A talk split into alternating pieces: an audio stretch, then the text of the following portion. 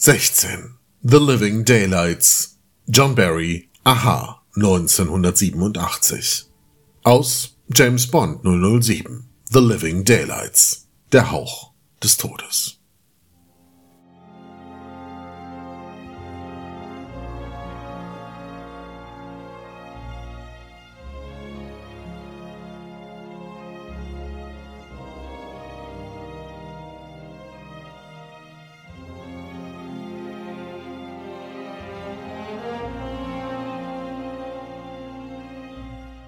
James Bond is back und sieht irgendwie ganz schön ernst aus. Timothy Daltons erster von zwei Versuchen, aus dem Geheimagenten seiner Majestät eine Figur von Shakespeare'scher Dramatik zu ergrimmen, führt in die Arme einer hübschen Cellistin. Und außerdem nach Prag und Wien und schließlich an die Seilwinde eines Transportflugzeugs über Afghanistan.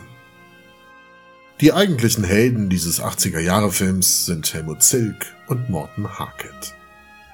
Der eine war der Bürgermeister von Wien und tat wirklich so einiges, um die Filmcrew in die österreichische Hauptstadt zu locken und der langen Tradition als Filmkulisse seit Der dritte Mann ein neues Kapitel hinzuzufügen.